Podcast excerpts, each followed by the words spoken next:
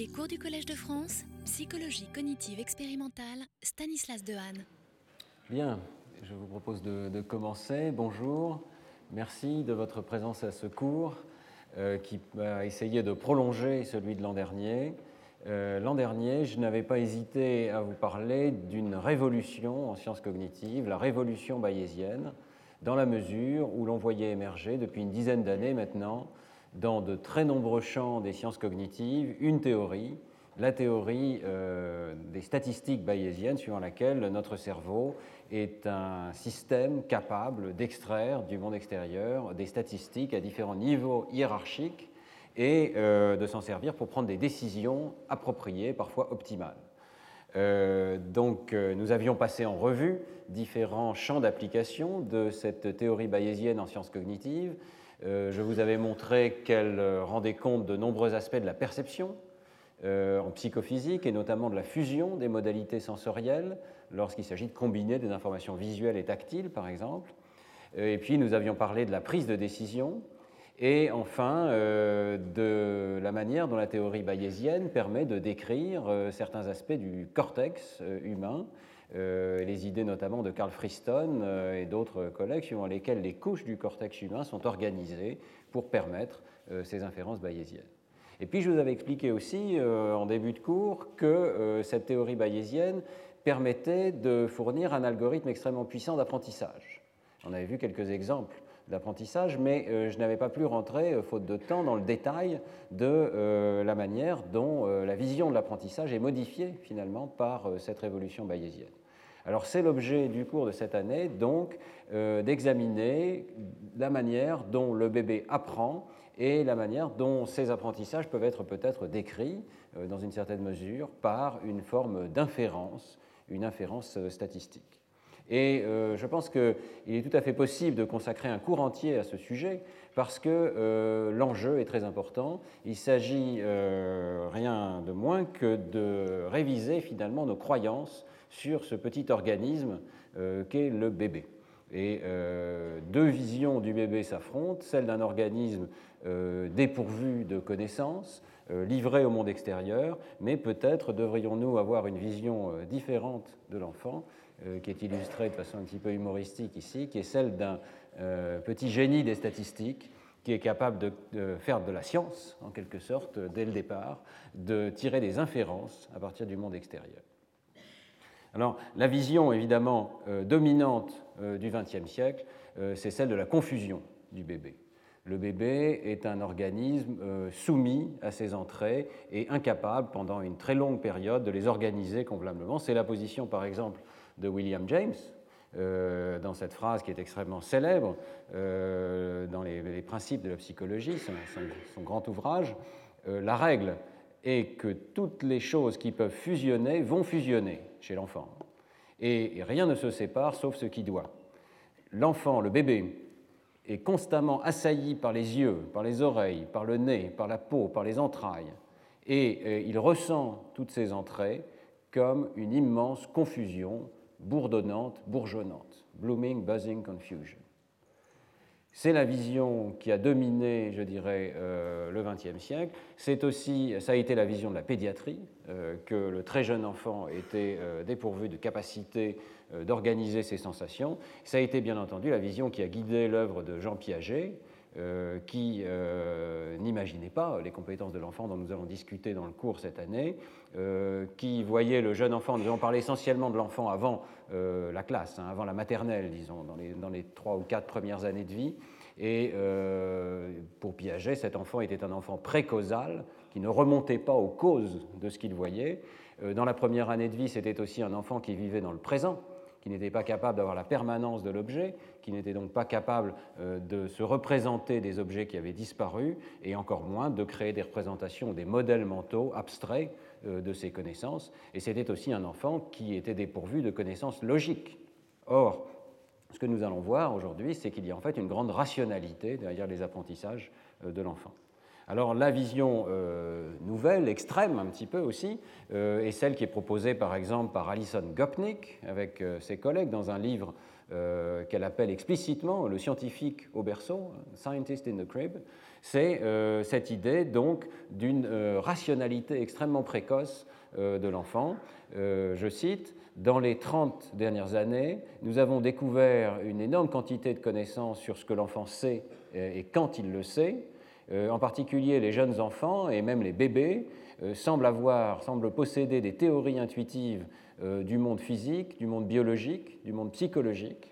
Et ces théories, comme des théories scientifiques, sont complexes, cohérentes, abstraites. Ça, c'est vraiment euh, le contraire de Piaget, très abstraites. Et ce sont des théories de la structure causale du monde. Donc, euh, pour illustrer d'ailleurs un article récent de revue dans Science, Alison Gopnik nous propose cette peinture où on voit des enfants jouer aux scientifiques, jouer aux docteurs, jouer aux petits chimistes, et euh, l'idée, c'est que euh, quand l'enfant joue, mais simplement quand il observe le monde dès le départ, il est en fait en train de réaliser des expériences mentales sur le monde extérieur, de sélectionner des modèles euh, du monde extérieur, comme le ferait un scientifique. Alors, je pense que cette révision des connaissances sur le bébé, si on regarde ce qui s'est passé dans les 30 dernières années, on peut distinguer deux grandes étapes. et la première étape, c'est celle de reconnaître qu'effectivement, le bébé possède de multiples compétences et donc n'est pas dépourvu euh, de représentations qui euh, fonctionnent comme des connaissances fondamentales, un noyau de connaissances, euh, ce que Lise Pelke appelle de façon très appropriée core knowledge, noyau de connaissances. donc les chercheurs ont découvert, je vous montrerai certaines de ces expériences, que les bébés possèdent un concept de ce que c'est qu'un objet, avec ses propriétés de solidité par exemple. Euh, de continuité euh, spatio-temporelle. Un objet ne se désintègre pas euh, dans l'espace. L'enfant, le bébé, très jeune, possède déjà des concepts de nombre. les travaux de Véronique Isard, qui avaient été présentés ici, montrent clairement que dès la naissance, dès le premier jour de vie, l'enfant est déjà capable d'extraire des informations numériques, abstraites, visuelles, auditives, sur le nombre. Et euh, Jacques Meller, avec Tom Beaver, dès 1967, avait déjà montré, euh, réfuté en quelque sorte euh, les idées piagétiennes en montrant qu'il y avait une conservation du nombre qui était beaucoup plus précoce qu'on ne le pensait. à l'époque, c'était deux ans et demi, si je me souviens bien. le concept d'espace également. Et puis, il y a bien entendu toutes les idées sur l'apprentissage du langage qui ont été proposés par Noam Chomsky et ensuite par Laila Gleitman, par Jacques Meller, euh, l'idée qu'il existe une grammaire universelle qui guide l'apprentissage d'une langue particulière, euh, que cette connaissance est extrêmement précoce puisqu'elle doit permettre et sous-tendre l'acquisition du langage et que donc dès la première année de vie, il y a déjà des apprentissages linguistiques qui se produisent chez le bébé, ce qui a été démontré expérimentalement par Jacques Meller. Donc on avait là une collection de systèmes euh, qui était euh, supposé inné, ou en tout cas mis en place extrêmement précocement dans les premiers mois, et qui guide les apprentissages ultérieurs. Et la vision fodorienne d'une modularité de l'esprit. Et puis il y a cette deuxième étape, donc récente, peut-être dans les dix dernières années pour Gopnik, euh, du bébé comme un scientifique ou comme un détective peut-être. Le bébé élabore des modèles mentaux du monde extérieur, il évalue leur plausibilité en liaison avec les observations qu'il effectue, et il faut donc le supposer doté de compétences précoces d'un sens supplémentaire, qui n'est pas seulement celui du nombre, mais qui est celui de la probabilité. Le bébé serait capable de manipuler des probabilités, de reconnaître la probabilité ou l'improbabilité des entrées qu'il reçoit, de rapprocher ce qu'il reçoit et euh, cette notion de probabilité des modèles mentaux possibles du monde extérieur et de sélectionner euh, les modèles pertinents, ce qui veut dire sélectionner les variables pertinentes qu'il faut faire rentrer dans le modèle, éliminer les variables de non-intérêt qui n'ont pas l'air de corréler avec les observations, repérer les ambiguïtés possibles et faire les expériences appropriées qui vont lever les ambiguïtés. Donc on peut concevoir qu'un bébé qui est en train de jouer est en train de réaliser une sorte d'expérience si euh, ce cadre théorique, évidemment, a une certaine validité. Euh, donc, euh, il ne s'agit pas seulement de rajouter un module de probabilité au module du nombre, au module de l'objet ou du langage qui sont postulés depuis maintenant une trentaine d'années. Il s'agit d'un sens transversal qui guide l'ensemble des apprentissages dans chacun de ces différents modules. Donc ça rejoint d'ailleurs cette idée que peut-être le cortex tout entier par, son organisation en couches, euh, réalise des mécanismes d'inférence euh, bayésienne à, tous les niveaux.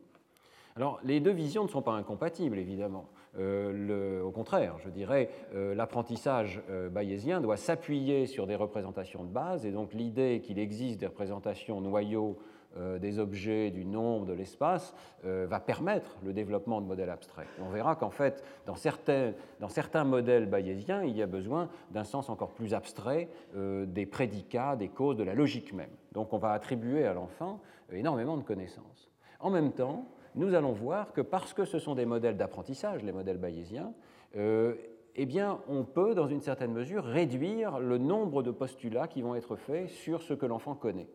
Et on va voir effectivement que certains des principes, même les plus abstraits de la cognition, le principe de causalité par exemple, peuvent peut-être être appris par l'enfant. Donc ces modèles euh, bayésiens nous conduisent à réviser un tout petit peu les inférences que l'on peut faire, même si l'on voit des compétences extrêmement élaborées chez un enfant extrêmement jeune, ça ne veut pas nécessairement dire que euh, ces compétences sont innées, puisque euh, les mécanismes bayésiens nous fournissent des manières dont l'enfant aurait pu apprendre certaines de ces compétences. Donc c'est vraiment une révision, une voie intermédiaire qui ne nie pas que l'enfant dispose de compétences très élaborées, mais qui propose aussi des mécanismes d'apprentissage extrêmement sophistiqués. Alors je voudrais tout de suite vous donner un exemple euh, euh, d'expérience qui va dans le sens de ce bébé statisticien, de ce bébé enquêteur euh, qui est capable de faire une sorte de science. Évidemment, il s'agit d'une science implicite. Hein. On ne pense pas que l'enfant mène des raisonnements explicites comme un scientifique, mais son cerveau se comporte comme un statisticien. Alors, j'ai choisi cette expérience. Elle, n'est pas chez des enfants extrêmement jeunes, ce sont des enfants de 2, 3 et 4 ans. Euh, ce qui m'intéresse, c'est qu'elle utilise une méthode euh, un petit peu piagétienne, puisqu'il s'agit de questionner l'enfant. Et même avec des méthodes euh, de ce type, eh bien, on peut montrer que l'enfant dispose de compétences importantes pour le raisonnement. Il s'agit d'une expérience de type bliquette, où on essaye de, voir ce que l'enfant est capable d'apprendre sur des objets nouveaux. Donc on lui dit, il y a des objets dans le monde extérieur qui sont des bliquettes et euh, il faut que tu me dises lesquelles sont des bliquettes, euh, lesquelles n'en sont pas. Et euh, les bliquettes, lorsqu'ils sont posés sur une boîte spéciale, lui font faire de la musique. Donc on montre à l'enfant, dans une condition qui est illustrée ici, que le fait de poser le cube jaune sur la boîte fait que la boîte se déclenche et émet de la musique. On lui montre cela, je crois qu'on lui montre deux fois ici, ça fait deux fois de la musique. Et puis on lui, présente un deuxième objet qui est un cylindre bleu on le pose sur la boîte et la boîte ne se déclenche pas. Et puis troisième étape, on le pose maintenant sur la boîte simultanément le cube jaune et le cylindre bleu, et euh, deux fois on fait cette expérience et la boîte se déclenche et fait de la musique. Voilà, c'est tout ce que l'enfant observe. Et notez que euh, lorsqu'on parle d'un sens statistique chez l'enfant, euh, on ne veut pas nécessairement dire que l'apprentissage dure extrêmement longtemps, qu'il y a énormément d'observations, comme dans un modèle connexionniste où il faudrait des milliers d'observations pour apprendre quelque chose. Ici, l'enfant reçoit cinq, euh, et essentiellement trois types hein, d'expériences, cinq expériences successives. Deux fois la, musique s'allume ici, elle ne s'allume pas ici, elle s'allume deux fois ici. Ensuite, on montre les deux objets successivement à l'enfant et on lui demande est-ce que celui-là, est-ce que c'est un bliquette? Et celui-là, est-ce que tu penses que c'est un bliquette? C'est-à-dire, est-ce qu'il allume la boîte? Eh bien, l'enfant tire l'inférence euh, correcte dans cette situation. Il répond majoritairement, et ce dès euh, un âge très jeune, 3 ans, 2 ans et demi, que le cube jaune est un bliquette et que euh, le cylindre bleu ne l'est pas. Donc il a tiré l'inférence qu'on pouvait expliquer l'ensemble de ces observations en supposant que le cube jaune déclenche la boîte, et dans cette situation, c'est le cube jaune qui déclenche la boîte, donc ça n'est pas le cylindre bleu, puisqu'on a eu de l'évidence qu'il n'allumait pas dans cette situation-ci. Situation de contrôle, euh, on présente à l'enfant presque la même chose, mais on lui présente donc les deux premières étapes identiques, et la troisième étape, on va montrer que le cylindre euh, bleu, et euh, il allume la boîte deux fois, et deux fois ça fait faire de la musique. Euh, avec ce simple changement d'expérience, on ne peut plus supposer que seul le cube jaune euh, va déclencher la boîte. Et effectivement, sur la base de cette expérience, l'enfant répond que ces deux objets sont des bliquettes. Donc, il a changé euh, son interprétation causale de ce qu'il a vu, et on pourrait montrer, c'est très facile à montrer, que l'inférence que tire l'enfant est effectivement l'inférence la plus rationnelle que l'on peut tirer de ces observations. Donc un exemple très simple hein, qui montre qu'un enfant de 2-3 ans, euh, soumis à des observations élémentaires, est capable de tirer des inférences euh, qui demandent quand même une certaine logique, en particulier l'élimination d'hypothèses euh, alternatives. Alors les idées essentielles du cours de l'an dernier, je voudrais les résumer dans le cours d'aujourd'hui et puis vous montrer vers quoi on va aller dans les cours qui suivent. Donc, dans les cours précédents, je vous avais montré d'abord ce que c'était que cette inférence bayésienne, une théorie mathématique simple qui caractérise ce type de raisonnement plausible en présence d'incertitude. Ce n'est pas un raisonnement logique au sens où on arrive à des conclusions tout ou rien, vrai ou faux, mais c'est une extension de la logique, et la seule extension euh, légitime de la logique à des situations d'un continuum finalement de plausibilité. Euh, l'inférence bayésienne rend bien compte des processus de perception, étant donné les entrées ambiguës, notre cerveau est capable d'en reconstruire l'interprétation la plus probable. Et très important, et j'y reviendrai aujourd'hui, cette inférence peut être hiérarchique. Il ne s'agit pas simplement d'un niveau d'inférence, mais il y avoir une cascade d'inférences fondées sur des entrées qui ne sont pas euh, explicables. Nos décisions comprennent un, calcul bayésien des probabilités, mais ils combinent ce calcul avec une estimation de la valeur probable euh, de nos décisions et des conséquences donc de nos choix. Et puis, je vous avais expliqué donc, que l'architecture du cortex pourrait avoir évolué pour réaliser à très grande vitesse et sans doute de façon massivement parallèle, puisque tous ces réseaux de neurones fonctionnent en parallèle, des inférences bayésiennes. On aurait donc affaire à une machine statistique d'un type tout à fait particulier, qui n'est d'ailleurs pas complètement imité euh, sur le plan informatique aujourd'hui, et euh, cet algorithme, l'algorithme qui est utilisé, pourrait expliquer la manière dont notre cerveau projette des anticipations sur le monde extérieur, puisqu'il a un modèle interne, il est capable de projeter des hypothèses probabilistes, de s'attendre à ce qu'il soit plus probable qu'un événement A survienne plutôt qu'un événement B, et donc de détecter la nouveauté ou la surprise. La nouveauté et la surprise, ce sont finalement la déviation des événements du monde extérieur par rapport au modèle euh, que l'enfant attend. Donc propagation interne de signaux d'erreur. Alors ça, c'était le cours de l'an passé, et cette année, donc, nous allons voir euh, plusieurs éléments. D'abord, donc, dans les cours qui vont suivre, j'essaierai de vous montrer que le bébé est effectivement apparemment doté de compétences pour le raisonnement probabiliste. Il a un sens des probabilités et qu'il euh, est capable, grâce à ce sens des probabilités, d'apprendre des régularités statistiques dans le monde extérieur. Et en particulier, je consacrerai euh, plusieurs cours à l'apprentissage du langage, la reconnaissance des mots, mais aussi la théorie de l'esprit, qui sont des inférences d'extrêmement haut niveau où nous remontons à des causes très lointaines de ce que nous voyons et qui pourraient donc être modélisées comme des inférences bayésiennes. Alors aujourd'hui, donc, nous reviendrons sur les grands principes de la théorie bayésienne et discuterons de cette idée que euh, nous avons affaire chez le bébé à un scientifique au berceau. La semaine prochaine, je discuterai donc de ce fameux sens des probabilités, en particulier en, revenant à Piaget, en expliquant pourquoi Piaget pensait qu'il n'y avait pas de sens des probabilités chez l'enfant avant un âge très tardif, et comment les expériences de Chou, Bonatti, Teglas ont révisé ce point de vue. Dans 15 jours, je vous montrerai que le cerveau de l'enfant est capable d'apprentissage de règles, de régularité statistique. Ce sera le seul cours d'ailleurs où on se penchera attentivement sur le cerveau de l'enfant, et on verra que euh, chez le très jeune enfant, il y a effectivement des, réponses à la surprise qui traduisent le, fait que le cerveau a calculé la probabilité d'un événement du monde extérieur, donc une internalisation des régularités, une anticipation sur les entrées. Et puis ensuite, on parlera de la découverte et de l'apprentissage des mots. Comment est-ce que le bébé fait pour segmenter des mots dans le monde extérieur, découvrir que des ensembles de syllabes forment des mots, euh, qui sont des unités, et apprendre leur sens en corrélant ce qu'il entend avec euh, ce qu'il voit, par exemple. Et euh, on verra que chez l'adulte également, il est possible d'avoir une théorie bayésienne de la manière dont nous reconnaissons les mots. Et puis, dans le dernier cours, donc, je parlerai de la théorie de l'esprit, cette idée que nous inférons l'état d'esprit des autres, et nous verrons que même chez le très jeune enfant, en tout cas dans les premières années de vie, il semble bien que les enfants soient capables de tirer de telles inférences. Voilà, alors aujourd'hui, donc, je voudrais revenir sur certains des principes du raisonnement bayésien et vous montrer que les enfants, euh, semble-t-il, possèdent déjà un accès à ces principes. Alors, euh, je voudrais vous rappeler brièvement un des principes essentiels qu'il faut bien comprendre du raisonnement bayésien, c'est que ce type de raisonnement permet des inférences statistiques en avant, qui sont des probabilités classiques comme on l'a appris à l'école, mais surtout en arrière. On remonte à des inférences sur le modèle euh, qui a conduit aux observations. Donc, euh, je crois que tout le monde est familier avec la théorie des probabilités telle qu'elle est enseignée, euh, qui permet, euh, telle qu'elle est décrite en tout cas à l'école, hein, sachant des hypothèses sur le monde extérieur, d'en déduire la probabilité d'une observation. Par exemple, c'est l'exemple que j'avais donné l'an dernier, si vous avez une urne qui contient trois boules noires et sept boules blanches, quelle est la probabilité, lorsqu'on fait deux tirages sans remplacement, de tirer deux boules noires? C'est typiquement un problème scolaire. On est capable de faire ce calcul. La première boule noire, il y a trois chances sur dix de la tirer. La deuxième boule noire, il n'y a plus que deux chances sur neuf. On combine ces deux probabilités, on arrive à ce résultat.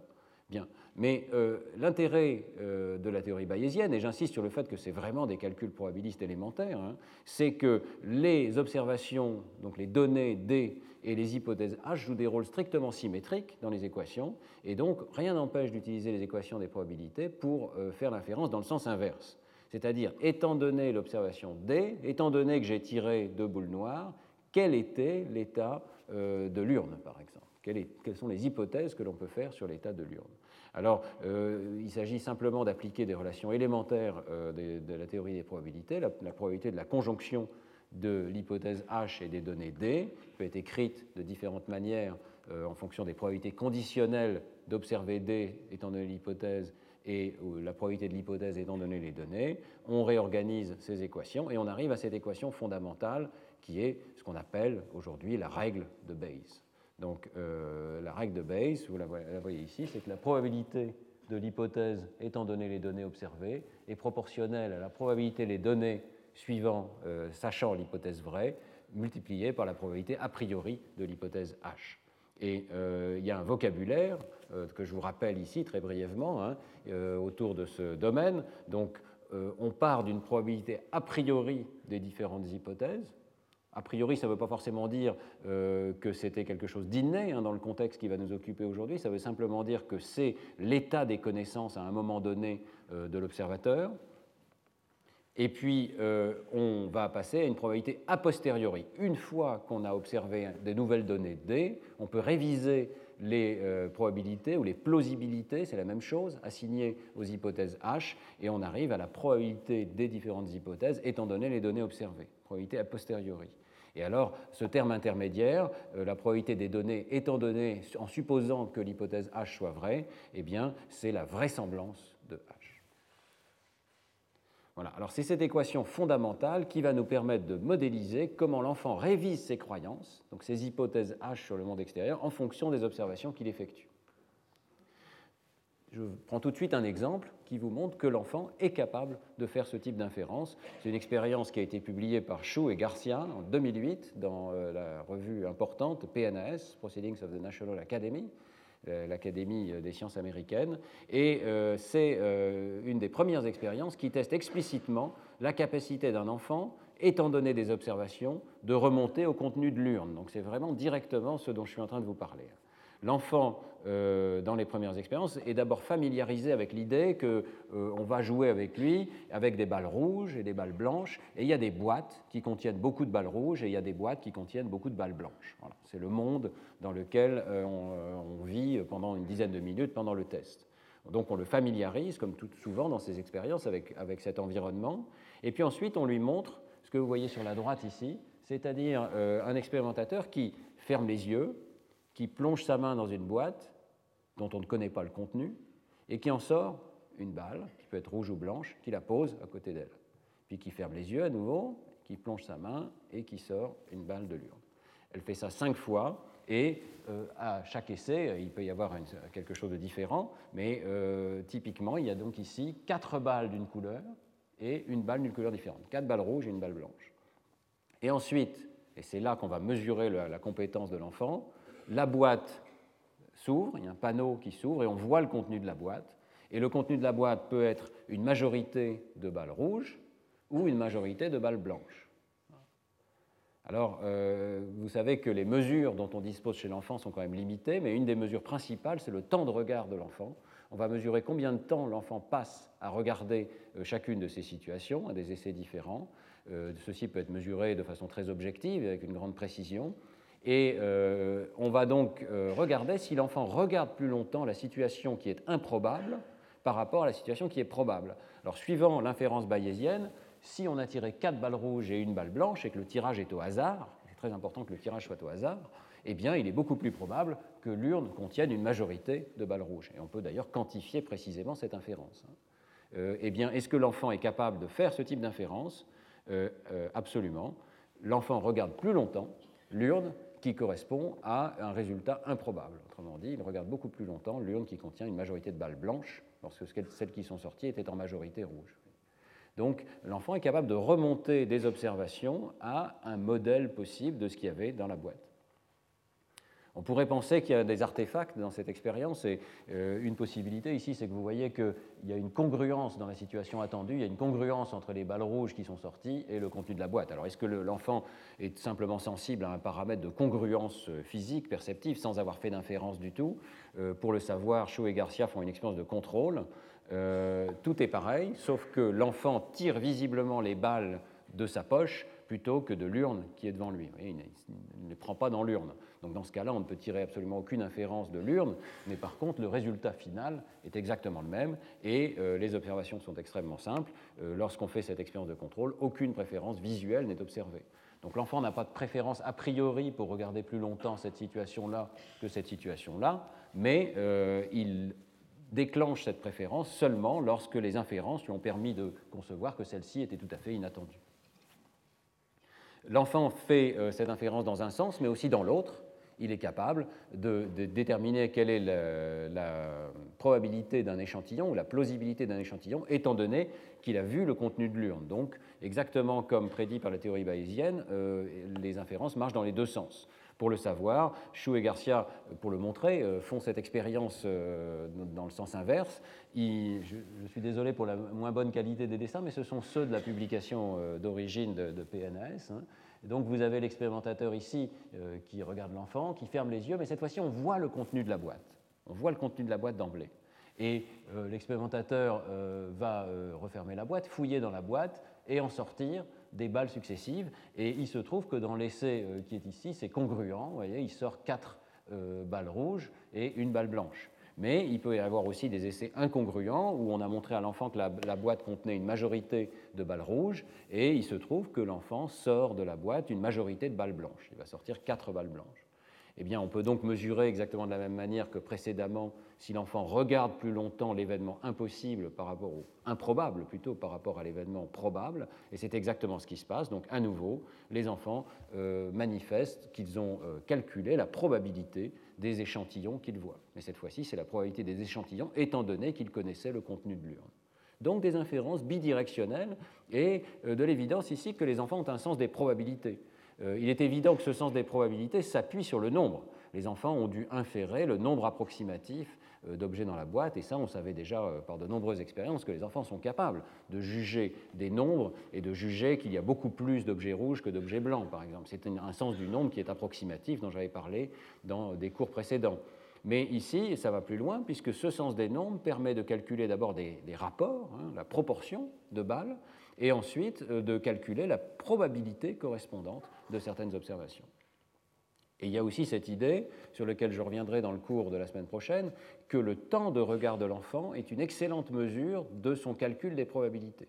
Le temps de regard de l'enfant est une mesure quantitative, précise, qui nous permet euh, de euh, mesurer l'improbabilité d'une observation par rapport au modèle mental de l'enfant.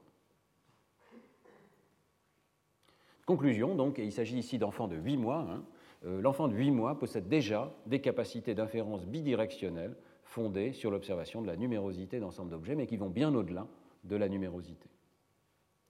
Alors précisément, euh, j'en viens euh, à ce principe numéro 2 euh, de l'inférence bayésienne. Ce deuxième principe extrêmement important, c'est cette notion d'une inférence hiérarchique, en cascade. Je vous avais montré plusieurs exemples, et je reprends ici des diapositives du cours de l'année dernière, qui suggéraient qu'on pouvait mener ces inférences bayésiennes dans des modèles hiérarchiques y compris dans la perception. Ici, ce sont des exemples qui sont tirés de la perception. Une scène visuelle particulière que nous voyons, ce qui rentre dans notre rétine, est le résultat de toute une série en cascade euh, d'opérations. Euh, la nature de la scène va dépendre euh, du fait qu'il s'agisse d'une scène d'extérieur ou d'intérieur. Les objets qui vont s'y trouver vont dépendre de cela. Et évidemment, la forme des objets, la nature des objets va déterminer les propriétés fines de l'image. Donc le modèle génératif s'il fallait simuler, par exemple, dans un ordinateur, euh, créer une image virtuelle d'une scène du monde extérieur, le modèle génératif est un modèle dans lequel il y a toute une série d'étapes successives, qui consistent à choisir l'illumination, choisir les objets, combiner l'illumination et l'objet, etc. Eh bien, euh, euh, on pense que le cerveau, lors de la perception, réalise l'inférence inverse, c'est-à-dire qu'il va remonter successivement toutes ces étapes et arriver à dériver des inférences tout à fait abstraites sur euh, la nature de la scène, la nature de son éclairement, etc., la nature des objets.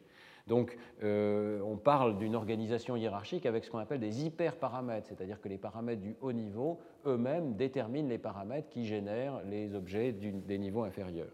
Et la théorie bayésienne, théorie mathématique tout à fait précise, hein, qui permet de euh, déterminer comment faire cette inférence inverse et remonter à des hypothèses cachées.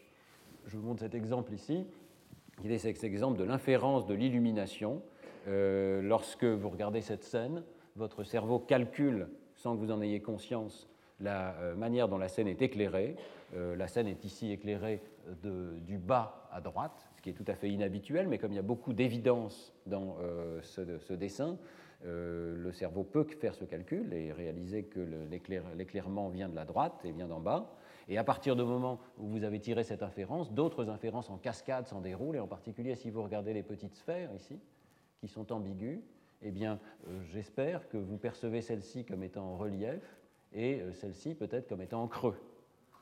Je vous avais montré que c'est complètement ambigu. Si on monte cette sphère de façon isolée, il y a une ambiguïté totale. Euh, mais euh, sachant que l'éclairement vient d'en bas à droite, en cascade, vous pouvez en déduire quelle est la forme de ces sphères. Donc il semble bien que notre cerveau effectue des sortes d'allers-retours permanents à différents niveaux pour réaliser ce type d'inférence. Alors ici, il s'agit euh, d'une situation perceptive, d'une cascade perceptive, mais euh, je vous avais montré également les travaux de Kemp et Tenenbaum qui suggéraient que ce type d'inférence en cascade pouvait se produire dans des modèles beaucoup plus abstraits du monde extérieur, en particulier des vrais modèles scientifiques de la manière dont nous organisons les connaissances. Euh, je ne sais pas si vous vous souvenez de ces diapositives. C'est un article très important, cet article de Kemp et Tenenbaum, dans la mesure où il est important simultanément en informatique et en sciences cognitives. C'est un modèle remarquablement avancé en informatique pour le traitement automatique des données et la manière dont on classifie les données automatiquement, mais c'est aussi un modèle de sciences cognitives de la manière dont un enfant pourrait organiser, ou un adulte pourrait organiser les connaissances qu'il reçoit. Et la manière dont le modèle fonctionne, c'est qu'il y a euh, un niveau très abstrait dans lequel on euh, calcule la forme même qu'il faut donner aux connaissances du niveau inférieur, et ensuite, on applique ce modèle abstrait à des euh, modèles particuliers. Par exemple, ici, une matrice de données dans laquelle on a rentré des animaux et pour chacun des animaux, des traits que ces animaux possèdent. chaque animal possède certains traits comme le fait de, nager, de posséder des ailes, d'avoir des pattes, etc. Et la similarité entre ces animaux doit être décrite par un de ces modèles internes. Euh, l'algorithme de Kemp et Tenenbaum est capable de faire des inférences à ce très haut niveau euh, celui vraiment de la nature même des axiomes qui déterminent le type de représentation qu'on va avoir des données au niveau intermédiaire, donc les principes abstraits qui déterminent la structure, qui elle-même détermine les données. Et l'inférence inverse est donc ici que lorsqu'on a affaire à des animaux, eh bien, le bon modèle, c'est celui d'un arbre. Le modèle détecte tout seul que c'est un arbre qui convient pour décrire la similarité des animaux, ce quand même une découverte euh, extraordinaire que l'on doit à Darwin. Euh, lorsqu'on donne au même modèle des données différentes qui sont celles de la similarité des couleurs, le modèle découvre spontanément que euh, euh, les couleurs sont organisées sous forme d'un anneau. C'est-à-dire qu'il y a une similarité euh, qui est tout à fait différente de celle d'un arbre. Et ça se boucle. Et puis, lorsqu'on donne au même modèle des données différentes, qui sont cette fois-ci les données sur la position géographique des villes, la proximité d'une ville par rapport à une autre, eh bien vous voyez que le modèle découvre spontanément que les règles abstraites qui conduisent, les principes abstraits qui conduisent à décrire ce domaine euh, sont ceux d'un anneau, peut-être d'un globe, un morceau de globe, dans lequel donc euh, il y a à la fois une circularité et une direction euh, opposée verticale. Donc c'est tout à fait remarquable d'avoir un modèle complètement automatisé hein, qui est capable de déduire des principes abstraits à partir d'entrées comme celle-ci à plusieurs niveaux hiérarchiques. Et euh, il y a ce point qui est quand même très important euh, dans l'apprentissage bayésien, euh, qui est ce que nos amis Tenenbaum appellent blessing of abstraction, c'est-à-dire le fait, la bénédiction de l'abstraction, le fait que le plus haut niveau de l'apprentissage peut être celui qui apprend le plus vite. C'est quelque chose d'assez paradoxal, mais si on y réfléchit, il y a peu de principes à ce haut niveau, il y a quelques grandes possibilités, et chaque observation nouvelle donne de l'évidence qui contraint le principe qu'il faut choisir au plus haut niveau. Donc il est tout à fait possible dans ces modèles que le plus haut niveau converge et qu'on découvre la bonne représentation des données, c'est un arbre, avant même d'avoir découvert la structure précise qui gouverne chacune des données qu'on a observées. C'est ce que voit euh, Tenenbaum euh, dans ses simulations avec Kemp, et euh, c'est peut-être ce qui se passe dans le cerveau de l'enfant. Une inférence ultra rapide, à très très haut niveau, avant d'avoir le modèle détaillé de chacun des organismes. Je vous avais montré qu'en particulier pour, les animaux, le modèle de Kemp et Tenenbaum, s'il a peu de données, trouve qu'il s'agit d'un arbre, mais ne trouve pas nécessairement, par exemple, que les dauphins doivent être séparés des poissons. Alors, est-ce qu'il existe une telle cascade d'inférences chez l'enfant? Eh bien, euh, il semble bien que oui. Le très jeune enfant est capable de remonter à des causes cachées des comportements, euh, et euh, en particulier dans le domaine des inférences sociales. Alors j'y reviendrai dans le sixième cours, la théorie de l'esprit, mais je voulais vous montrer quand même un exemple aujourd'hui d'inférence en cascade tel que les enfants peuvent le mener. Et il s'agit ici d'inférer l'origine d'une anomalie. lorsque vous voyez un objet qui ne marche pas, euh, vous n'arrivez pas à faire marcher un objet. Tout à l'heure, je n'arrivais pas à faire marcher mon ordinateur. Il peut y avoir deux possibilités. Soit l'ordinateur est en panne, soit c'est moi, en l'occurrence c'était le cas, qui ne savait pas le faire marcher. Bien. On fait en permanence ce genre d'inférence. Hein. Euh, est-ce que euh, c'est moi ou est-ce que c'est le monde extérieur? Alors, ici, dans cet article de 2011, Gueon et Schulz testent si l'enfant est capable de faire ce type d'inférence. Et c'est un très joli article de Science. Alors, je voudrais vous montrer une petite vidéo de ce qu'ils ont euh, proposé à l'enfant. Est-ce qu'on peut avoir le son, s'il vous plaît? This toy? One, two, three, go! Wow! Did you see that? Let me show you again, okay? En appuyant sur un bouton, One, two, three, go! Wow, that's pretty cool, huh? Let me do it again, okay?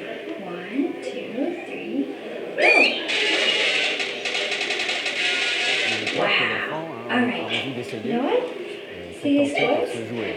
Alors on va lui donner un jouet, mais euh, vous voyez qu'on pose un jouet différent devant lui, et on lui donne, dans cet essai particulier, on lui donne l'objet vert. Il appuie,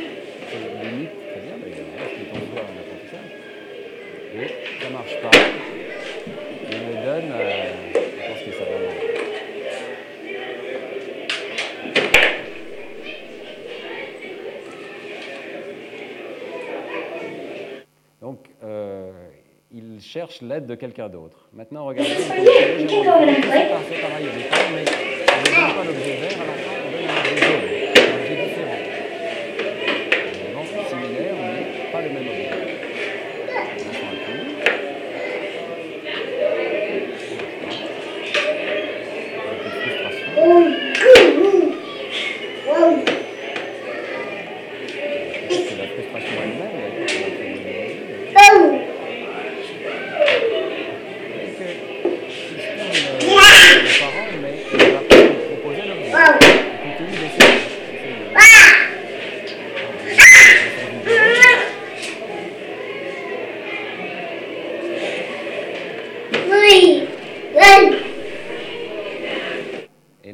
un autre objet. Alors, l'expérience est ainsi faite qu'il y a deux comportements possibles. Enfin, il y a une variété évidemment, mais on peut les classifier en deux grandes catégories. Euh, soit je vais demander à la personne qui est à côté de moi, soit je vais tirer pour chercher un autre objet. Donc je change d'objet. Et toute l'astuce est là, évidemment. Euh, est-ce que les enfants choisissent l'une ou l'autre solution?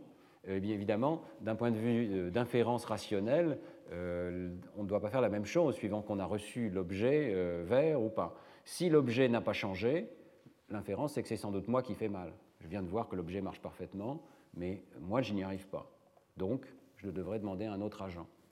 Si par contre l'objet a changé, ah, il est possible, probable peut-être que euh, ce soit l'objet qui ne fonctionne pas, et que donc euh, je dois plutôt changer d'objet.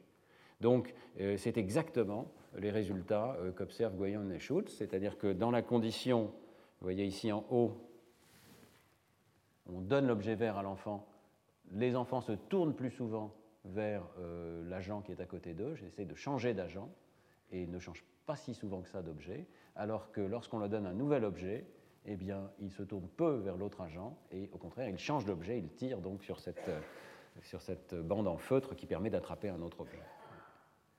Ce sont des résultats euh, modestes après tout, puisque un point, un enfant donne un point de mesure. Hein, donc vous voyez la difficulté de ces expériences. Mais enfin, les résultats sont tout à fait significatifs.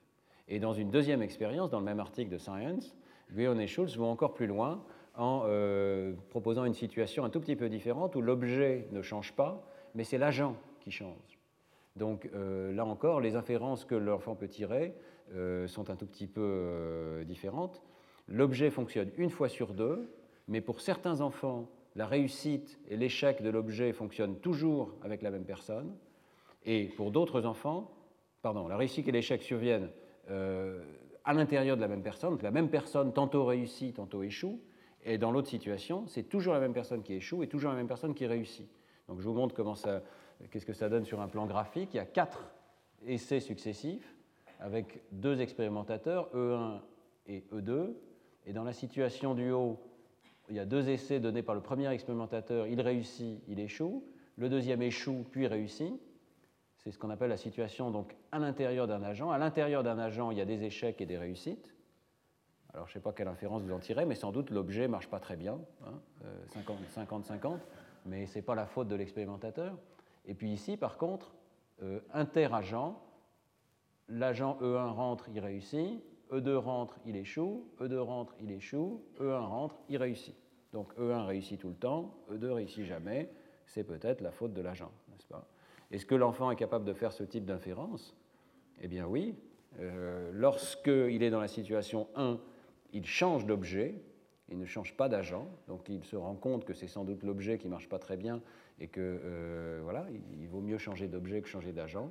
Dans la situation d'en bas, par contre, vous voyez que bah, vous remarquerez la similarité extraordinaire à ces conditions. Il a reçu le même objet, il y a eu la même séquence d'échecs et de réussites, il y a juste tout petit changement dans l'expérimentateur ici, et l'enfant fait quelque chose de complètement différent. Il va essayer de changer d'agent et non pas de changer d'objet. Bon, il faut essayer d'imaginer la cascade d'inférences qui correspond à ce, type de phénomène. Au départ, vous avez un phénomène physique tout à fait euh, minuscule, qui est qu'on appuie sur le bouton et il ne se passe rien.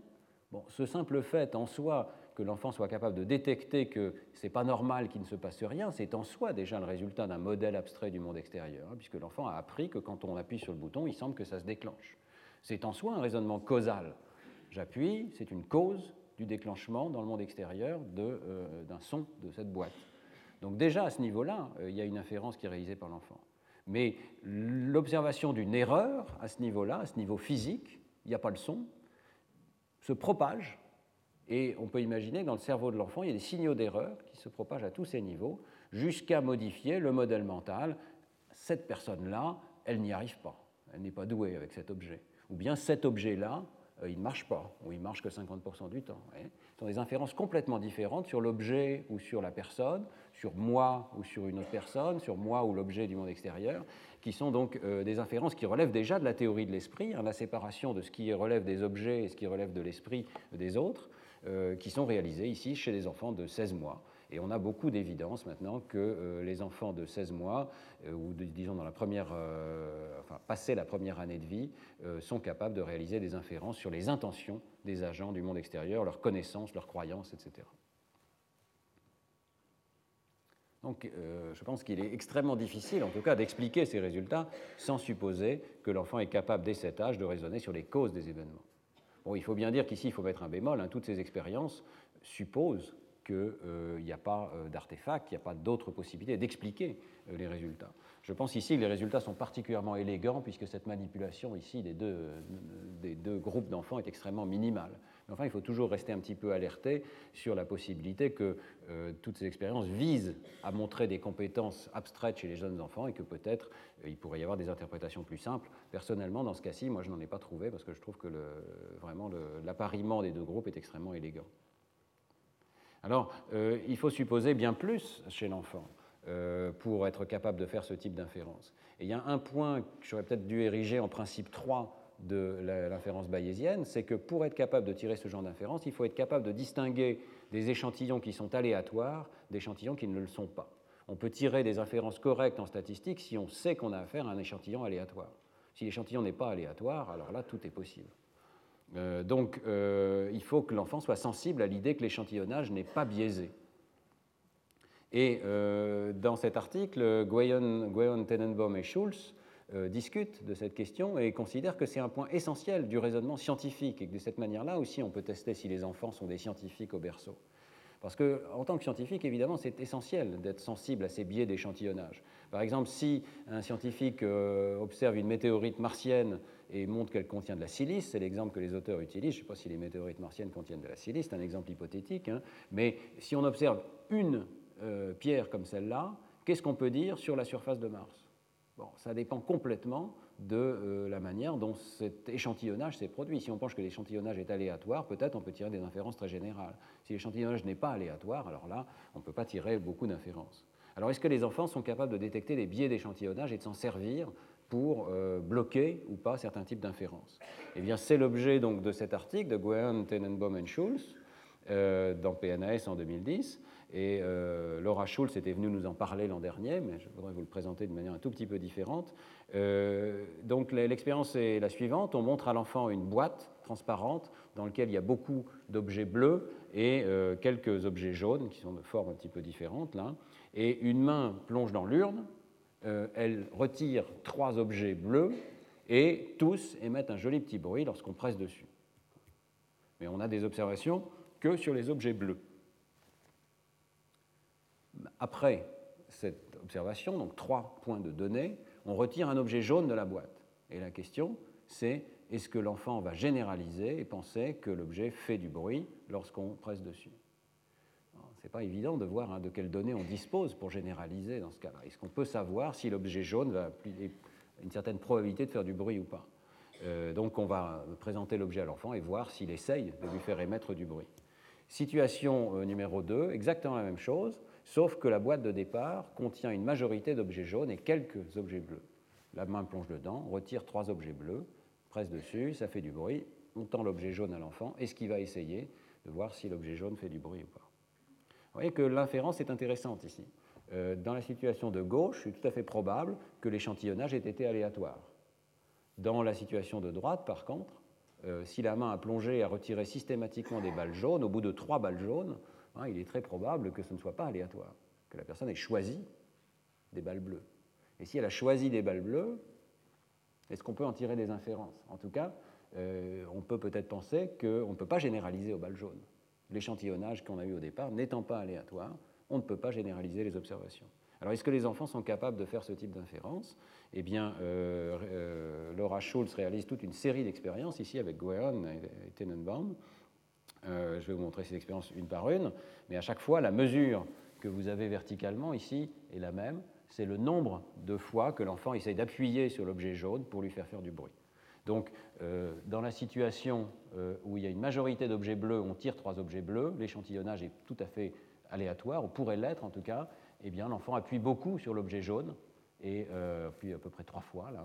Donc, il semble qu'il généralise ce qu'il a eu comme observation sur l'objet bleu à l'objet jaune. Par contre, dans la situation où une majorité d'objets jaunes au départ, eh bien, euh, l'enfant appuie peu sur l'objet jaune et donc il ne semble pas qu'il généralise euh, son observation et qu'il en déduise que l'objet jaune fasse aussi du bruit. Euh, donc ça en soi, c'est déjà un résultat très significatif. Évidemment, il y a beaucoup de différences physiques entre ces deux conditions, hein, au moins au départ de l'expérience. Donc, dans les expériences ultérieures, Laura Schulz et ses collègues essayent de réduire ces différences et ils font une série d'observations très intéressantes. D'abord, si vous avez un ensemble de balles jaunes et vous tirez seulement une balle bleue et qu'elle fait du bruit, bon là, euh, il y a quand même beaucoup de chances que par hasard, vous soyez tombé sur une balle bleue. Donc on n'a pas de preuve que l'échantillonnage ne soit, pas, ne soit biaisé. Et vous voyez que les enfants, dans ce cas-là, appuient énormément sur la balle jaune, donc euh, ils considèrent que la balle jaune a aussi beaucoup de chances de faire du bruit. Euh, évidemment, l'expérience ne dure pas la même durée, donc contrôle expérimental euh, très approprié ici. Dans un autre groupe d'enfants, euh, on réplique avec une seule balle bleue qui est tirée de la boîte, mais la durée de l'observation est la même que si on en avait retiré trois. Donc ce n'est pas la durée qui compte, les enfants continuent d'appuyer longtemps sur, sur la balle jaune. Par contre, si on réplique l'expérience antérieure avec un nouveau groupe d'enfants, exactement les mêmes durées, et qu'on réplique les résultats de tout à l'heure. C'est assez remarquable d'ailleurs à quel point ces résultats sont bien stables ici, hein, pour une mesure qu'on pourrait considérer être très comportementale et, peu stable. Bon, ce n'est pas le cas. Et puis, il teste aussi une situation intermédiaire. Donc, qu'est-ce qui se passe si je retire deux balles bleues de l'urne? Bah, deux balles bleues, ça commence à devenir pas très probable que ce soit un échantillonnage aléatoire dans, cette urne. Et effectivement, les résultats sont intermédiaires, et donc on voit bien qu'on a affaire à une mesure quantitative ici du comportement. Euh, les enfants généralisent moins souvent euh, le, comportement, ou plutôt la connaissance que la balle jaune va peut-être faire du bruit. Donc les réponses des enfants dépendent de la proportion de balles bleues, mais aussi, semble-t-il, du fait que les balles aient pu ou n'aient pas pu être échantillonnées au hasard. Et l'enfant semble inférer quelque chose d'assez abstrait, qui est que si l'échantillonnage n'est pas dû au hasard, c'est que l'adulte suit une stratégie, ce qui lui fournit des informations euh, supplémentaires. Alors comment modéliser? Ce qui est joli dans l'article ici de, de et collaborateurs, c'est qu'ils fournissent un modèle explicite euh, de l'inférence bayésienne telle qu'elle pourrait être faite chez les enfants. On ne va pas rentrer dans trop de détails de ce modèle, mais simplement dire que, effectivement, ce que les enfants doivent chercher à inférer de façon tout à fait non consciente, hein, c'est est-ce que les balles jaunes euh, ont une certaine probabilité de faire du bruit ou pas? Cette euh, conclusion va dépendre évidemment du fait que dans le monde, soit les balles bleues font du bruit, soit seules les balles jaunes font du bruit, soit les deux font du bruit. Pas? Donc on peut avoir trois hypothèses principales sur l'état du monde extérieur. Euh, et le modèle ici suppose que ce sont les trois hypothèses que l'enfant euh, garde en tête. Alors évidemment, il voit euh, dès le départ de l'évidence qui permet d'éliminer l'hypothèse 2, c'est-à-dire que seules les balles jaunes font du bruit, puisqu'il voit que les balles bleues font du bruit. Donc il reste deux hypothèses, soit seules les balles bleues font du bruit, soit toutes les balles font du bruit. Ensuite, sur cette base-là, évidemment, on peut en déduire la probabilité de faire un certain nombre d'observations. Mais les observations, comme je l'ai dit, dépendent aussi du processus d'échantillonnage. Si l'échantillonnage est aléatoire, c'est très facile de prédire quelle est la probabilité bêta puissance n hein, d'observer des, balles bleues, dans l'hypothèse où euh, seules les balles bleues font du bruit. Par contre, si l'échantillonnage n'est pas aléatoire, alors euh, ça va dépendre évidemment du fait que l'expérimentateur choisisse certaines balles bien particulières. Donc, euh, voilà, ça c'est le modèle, ce qu'on appelle le forward model, le modèle en avant, c'est-à-dire la série d'étapes qui permettent d'attribuer une probabilité aux observations du monde extérieur. Maintenant, on peut faire fonctionner le modèle bayésien comme toujours en sens inverse. Donc, étant donné que l'enfant a observé trois balles bleues euh, qui sont sorties d'une urne qui en contenait une proportion bêta, on peut remonter à ces causes cachées et non seulement donc la, probabilité des différentes hypothèses ici, mais la probabilité que l'échantillonnage soit ou non aléatoire. Le modèle euh, mathématique est extrêmement simple, il est décrit dans, l'article, et si on fait tourner ce modèle, on en déduit le rapport de vraisemblance entre l'hypothèse 1 et l'hypothèse 3, suivant les différentes observations qui sont faites par l'enfant. Donc les, paramètres ici sont le nombre de balles bleues qui a été sorties, 1, 2 ou 3, et la fraction bêta de balles bleues initiales dans euh, ce qui était présenté, dans l'urne qui était présentée à l'enfant. Il y a un troisième paramètre qui est le paramètre alpha ici, euh, qui est mis arbitrairement à 1,5, qui est la probabilité a priori qu'une personne échantillonne au hasard ou qu'elle n'échantillonne pas au hasard. Eh bien, lorsqu'on fait tourner ce modèle euh, d'emblée, on trouve euh, ce profil de résultat, euh, c'est-à-dire la probabilité que la balle jaune fasse partie des balles qui font du bruit, et ça traduit exactement, finalement, le profil de réponse des enfants. D'un point de vue qui est même quantitatif, c'est-à-dire qu'on peut capturer le fait que lorsqu'il y a deux, balles, deux balles bleues qui sont sorties, et que l'ensemble est à dominance jaune, eh bien, on est un petit peu dans une situation intermédiaire entre 1 et 3. Donc, euh, euh, une jolie mise en adéquation finalement du modèle avec euh, les données observées. Et je pense que ce sera un des thèmes récurrents de ce cours, de montrer qu'on peut obtenir, d'un point de vue strictement comportemental, chez le très jeune enfant, des données de très grande qualité qui ne sont pas seulement euh, qualitative, comme on l'a souvent traité par le passé, mais vraiment quantitative, qui nous donne des résultats quantitatifs sur le sens des probabilités de l'enfant. Alors, que se passerait-il si l'enfant disposait euh, d'informations supplémentaires sur la nature de l'échantillonnage? Dans les simulations ici à gauche, on a toujours supposé que euh, l'enfant partait avec des hypothèses a priori euh, d'une équiprobabilité d'un échantillonnage biaisé ou non biaisé. Maintenant, si on avait de l'évidence que l'échantillonnage est biaisé, est-ce que les conclusions pourraient changer? Eh bien, les auteurs simulent cette situation et vont la comparer aux données expérimentales. Et là encore, et cette fois-ci il s'agit de prédiction du modèle, euh, d'expériences qui sont déduites du, modèle, euh, les résultats collent tout à fait avec les prédictions. Je vais vous montrer comment marchent ces deux expériences, ce sont les deux dernières de la série ici. Dans euh, l'une de ces expériences, on cherche à biaiser l'enfant vers l'idée d'un échantillonnage aléatoire. Donc on lui montre bien qu'à chaque essai, hein, la personne a les yeux fermés, puis on secoue la boîte et elle plonge sa main dans la boîte, et donc vraiment, elle ne peut pas biaiser l'échantillonnage. Donc l'idée, c'est que là, on va biaiser l'enfant vers une hypothèse a priori d'un échantillonnage aléatoire. Et euh, évidemment, par magie, mais c'est contrôlé par l'expérimentateur, on sort trois balles bleues systématiquement. Donc euh, il y a une astuce euh, qui est faite par, l'expérimentateur ici. Mais l'enfant peut croire que l'échantillonnage est aléatoire. Et dans ce cas-là, vous voyez que ça change complètement les résultats. Hein. L'enfant va appuyer beaucoup sur la, la balle jaune, pensant donc qu'elle déclenche le bruit. Par contre, dans la situation inverse, euh, il y a une majorité de balles bleues ici, et par contre, euh, on voit vraiment que euh, l'expérimentateur regarde dans la boîte et choisit une balle bien particulière. Je ne rentre pas dans le détail de ce résultat ici, mais je vous montrais dans la diapositive précédente que les résultats sont tout à fait conformes avec les simulations qui peuvent être faites de cette situation qui a été choisie justement parce que ces prédictions étaient non triviales par rapport au modèle qui était proposé. Voilà, donc conclusion, dans la seconde année de vie, les enfants seraient déjà capables de formuler des modèles génératifs complexes pour expliquer ce qu'ils observent. Hein. Il faut formuler ce, modèle avec euh, ces flèches descendantes et ces hypothèses. Il faut tenir compte dans ce modèle des intentions des personnes qui agissent autour d'elles. Et certains, certains agents sont intentionnels et peuvent biaiser l'échantillonnage. Et puis, évidemment, il faut que l'enfant soit capable d'utiliser des inférences bayésiennes pour remonter aux causes cachées des actions euh, qu'ils peuvent observer. Alors, euh, c'est fascinant de voir qu'on peut modéliser dans ce niveau de, détail statistique le comportement de l'enfant, mais il me semble que ce type de modèle pose quand même beaucoup de questions, qui sont des questions pour la recherche euh, future. Euh, une de ces questions, c'est d'où vient le modèle causal particulier qu'utilise l'enfant? C'est tout à fait caractéristique de ces articles sur le raisonnement bayésien chez l'enfant de postuler un modèle très complexe de ce genre-là. Mais euh, l'enfant vient d'avoir, vient d'être introduit au laboratoire, il vient de découvrir cette situation avec des balles jaunes, des balles bleues. Euh, comment est-ce qu'il arrive à formuler un modèle de ce type? Et puis, euh, deuxième question, est-ce qu'il ne faut pas supposer quand même qu'il y a des éléments innés dans ce raisonnement, et en particulier que le principe de causalité, c'est-à-dire l'idée même qu'il y a des causes derrière les observations expérimentales, soit quelque chose d'inné chez l'enfant, qui est donc une sorte de principe de causalité complètement câblé dans le cerveau de l'enfant? Ou bien, alternative, euh, peut-être est-ce que le principe de causalité lui-même peut être appris? Alors, euh, je pose là des questions qui sont difficiles parce qu'il va falloir à un moment avoir une sorte de génération et de sélection de modèles, mais euh, c'est exactement la direction que prennent les travaux de Josh Tenenbaum en particulier, qui joue un rôle tout à fait central dans le développement des modèles de plus en plus abstraits de cette représentation bayésienne.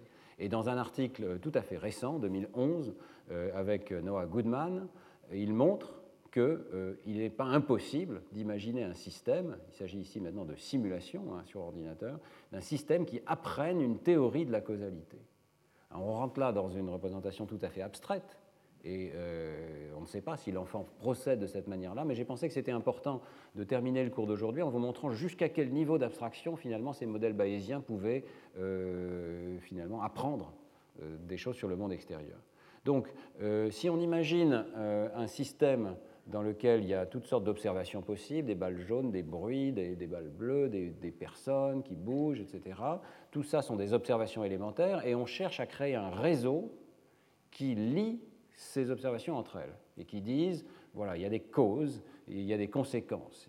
si j'observe telle personne, alors il est probable qu'elle fasse telle action, etc., etc. Donc on imagine que euh, ce que cherche l'enfant, c'est de créer un modèle mental d'un réseau de connaissances. Eh bien, il peut y avoir plusieurs types de réseaux, et il est, possible de concevoir un système d'axiomes qui contraignent ces réseaux. Et euh, en particulier, on peut exprimer le principe même de causalité euh, d'une manière euh, suivante. dans ce graphe qui lie différentes observations entre elles, le principe de causalité serait dans un graphe directionnel et acyclique qui lie diverses propriétés entre elles. Il existe un sous-ensemble de propriétés dont toutes les autres dépendent. Euh, ce qu'on veut dire par principe de causalité, c'est qu'il existe des causes il existe des conséquences. Il y a un ensemble de causes qui sont tout en haut dans le graphe et dont tout le reste dépend. Alors, euh, ça n'est pas le cas de tous les graphes, évidemment. Il peut y avoir des graphes cycliques, il peut y avoir des graphes dans lesquels il y a des, aspects très arborescents mais qui bouclent sur eux-mêmes. Et donc, euh, il est possible de décrire dans un langage logique abstrait le type de graphe qui euh, obéit au principe de causalité. ici, Tenenbaum nous en propose une formulation. Il dit donc, quels que soient les nœuds du graphe x et y, il existe une propriété A, un prédicat A, qui est le fait d'appartenir aux ensembles des causes, de telle sorte que lorsque un objet X euh, répond à ce prédicat A, eh bien, euh, il n'y a pas de relation entre Y et X. Donc X est premier. X est une cause première et n'est pas lui-même causé par d'autres variables cachées. Donc c'est une description axiomatique du principe de causalité, mais ce qui est intéressant, c'est que la théorie de la causalité n'est qu'une des théories relationnelles que le langage que propose Tenenbaum, ce langage logique, permet d'exprimer. Et en particulier, par exemple, ici, il y a d'autres exemples que j'ai pris un petit peu au hasard, de lois euh, qui pourraient être déduites en manipulant ces axiomes un petit peu au hasard. Par exemple, la loi qui est numéro 8 ici, euh, pour tous les nœuds du graphe, il existe un unique y tel que euh, y est en relation avec x, dont les variables ont au plus un parent. C'est un type de graphe possible, mais qui n'a rien à voir avec le principe de causalité. Ce serait un autre principe euh, pour décrire certains graphes. Euh, le troisième, le graphe de dépendance est transitif. Donc s'il y a une relation entre x et y et entre y et z, alors il y a une relation entre x et z.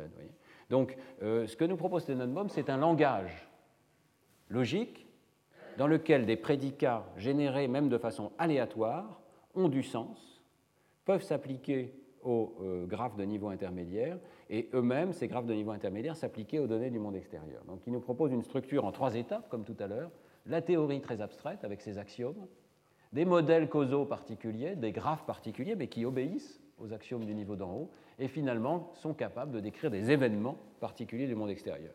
C'est très proche hein, du modèle de Kemp et Tenenbaum que je vous montrais tout à l'heure, dans lequel il y a ces trois niveaux successifs. Mais dans la mesure où il s'agit d'un modèle génératif en avant, à nouveau, il est possible d'utiliser les principes de la théorie bayésienne pour sélectionner quels sont les axiomes qui sont les plus appropriés aux événements du monde extérieur. Donc on peut non seulement apprendre un modèle causal particulier pour les variables qu'on a observées, mais aussi, quelque part, contraindre le niveau le plus haut, le type même de modèles causaux euh, qui sont appropriés pour le monde dans lequel nous vivons. Et c'est exactement là que euh, Goodman et Tenenbaum euh, veulent en venir, c'est-à-dire l'idée que même le principe de causalité peut être inféré. Si j'ai suffisamment de données qui vont dans le sens de graphes de ce type, je vais sélectionner cet axiome-là, la loi numéro 1, et elle va être sélectionnée au plus haut niveau alors qu'elle n'était pas au départ euh, présente dans le système. Elle va être en quelque sorte inférée. On peut inférer le principe de causalité. J'espère que ce n'est pas trop abstrait, mais euh, je passe tout de suite à des simulations euh, de ce principe, donc de, Goodman-Tenenbaum. Il réalise des simulations dans lesquelles un système artificiel est soumis à un certain nombre d'échantillons tirés euh, d'un graphe particulier euh, reliant des, causes et des conséquences entre elles, et toutes les observations euh, sont compatibles avec cette idée, donc il y a un sous-ensemble de causes qui déterminent des conséquences. Donc il y a, ce fameux graphe directionnel acyclique, etc. Et il regarde ici la vitesse avec laquelle le système artificiel est capable de faire ces inférences à différents niveaux. Et alors la première observation qui est tout à fait remarquable, c'est que c'est le plus haut niveau, celui des axiomes, qui apprend en premier. C'est ce que je vous disais, la fameuse bénédiction de l'abstraction. Dans ces modèles bayésiens, c'est très souvent l'espace dans lequel les hypothèses sont les plus restreintes euh, qui apprend le plus vite. Or, c'est celui du haut. Il y a peu d'axiomes possibles, et donc euh, ça converge très rapidement. ici, en quelques milliers d'observations, on commence à avoir beaucoup d'évidence qu'il y a un principe de causalité, il y a des causes et des conséquences. Et c'est seulement par la suite, voyez, que monte le niveau des connaissances, le pourcentage d'apprentissage de connaissances spécifiques au graphe particulier qui lie les causes et les conséquences dans les, dans les données qu'on reçoit euh, à un instant particulier. Donc le modèle causal particulier converge plus tard. Alors, il converge plus tard ici avec cette courbe en rouge, mais il convergerait encore plus tard s'il n'était pas guidé par le principe approprié. Donc, si on enlève le niveau tout en haut, euh, Si on enlève ce niveau de la théorie ici et qu'on laisse tous les graphes causaux possibles interagir et être sélectionnés par le modèle, eh bien, euh, on a un apprentissage qui est beaucoup plus lent. C'est la courbe qui est en vert pointillé ici. Donc il est utile d'être guidé par des principes. Les principes permettent de sélectionner parmi le très très vaste ensemble de graphes possibles euh, des graphes qui ont des caractéristiques particulières. Ça restreint, si vous voulez, l'ensemble de recherche. Donc il est utile d'être guidé par un principe de causalité. Mais par contre, ce que montre Kemp Tenenbaum, c'est qu'il n'est pas utile que ce principe de causalité soit inné.